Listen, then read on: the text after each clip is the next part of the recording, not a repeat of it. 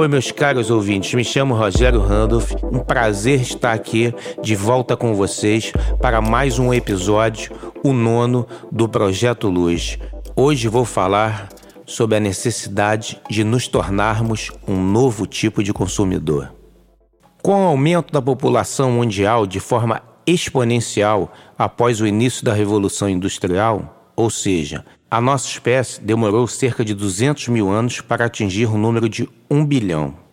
E nos últimos 200 anos atingimos 7 bilhões e meio. Esses números vertiginosos se deram fruto dos avanços científicos na área da medicina e saneamento básico. Os especialistas afirmam que se grande parte da população mundial adotasse padrões de consumo de um americano de classe média, consumiríamos recursos de seis planetas Terra. Como só temos uma Terra, é imperativo uma mudança em nossos hábitos de consumo. Temos que nos adequar a uma nova realidade, com uma Terra rumando a uma população de 8 bilhões uma mudança simples que traria um grande benefício para a saúde de nosso planeta é uma dieta com menos carne, pois a indústria associada à carne é responsável por quase 30% dos gases de efeito estufa. Calma que eu explico. Para se fazer mais pasto para o gado, é necessário desmatar o gado hoje em dia é alimentado por milho e soja, então se privilegia essas monoculturas em detrimento de uma agricultura mais diversa.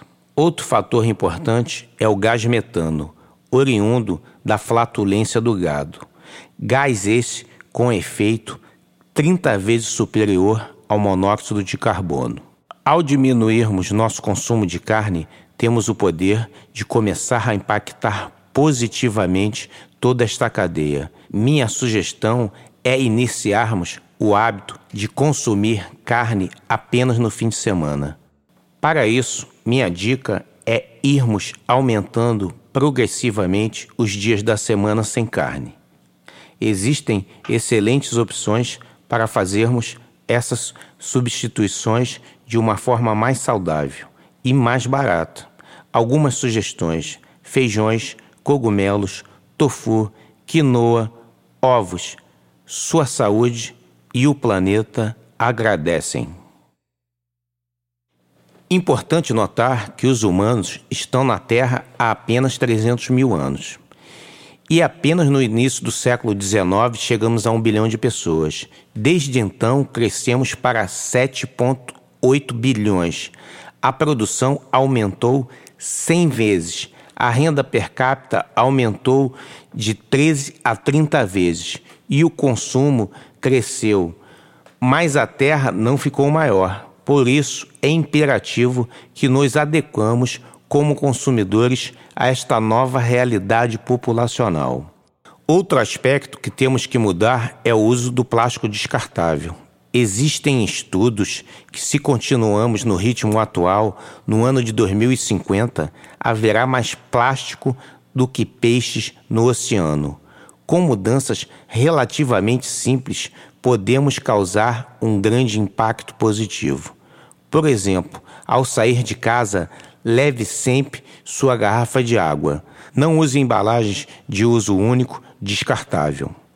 A boa notícia é que há um, em desenvolvimento novos substitutos de plástico, que ao entrar em contato com o mar são totalmente biodegradáveis. Os custos ainda não são viáveis comercialmente, mas acredito que um futuro próximo serão.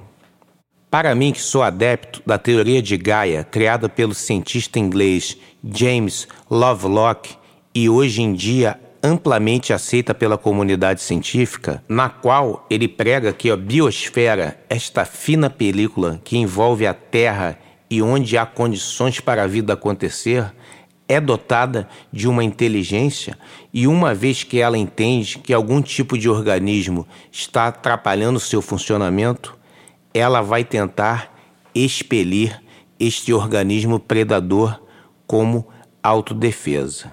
É fundamental compreendermos este simples conceito para vivermos em harmonia com esta maravilha única do universo que se chama biosfera, responsável pelas condições da vida.